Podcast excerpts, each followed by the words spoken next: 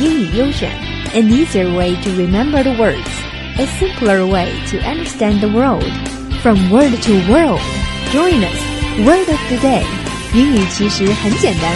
AU English. You're listening to 英语优选 AU English. Today's keyword is hostel. It means an establishment which provides cheap food and lodging for a specific group of people, such as students, workers, or travelers. 为学生、工人或旅客提供廉价食宿的招待所或旅社。Youth hostel 青年旅社。We stay at the same youth hostel each time we visit UK. 我们每次去英国旅游都住在同一间青年旅社。Now let's learn the word in the news.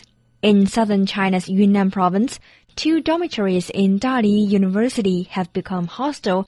the news has triggered hot debate online. Some net users are worrying about the campus safety.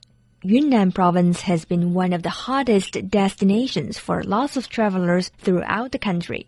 During summer breaks or holidays, for most hot tourist sites, almost all local hotels are full.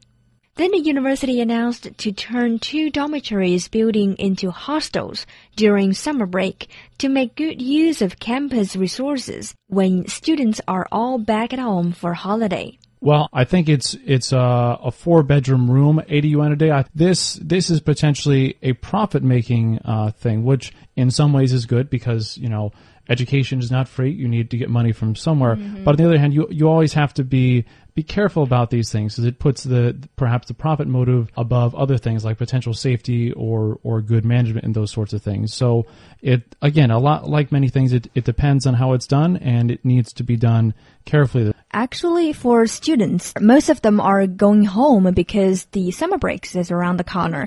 And for the uh, students and teachers in school, I think it is not really that much of an issue for profit because I think the only purpose why the uh, university want to have this kind of initiative is because they want to have an experience for both the university side and at the same time the student side. If the school, I don't know if they have this, but if they did have a hotel management major or something similar, this actually could be an opportunity if these students are actively studying that. If they're not, maybe not such a great idea there.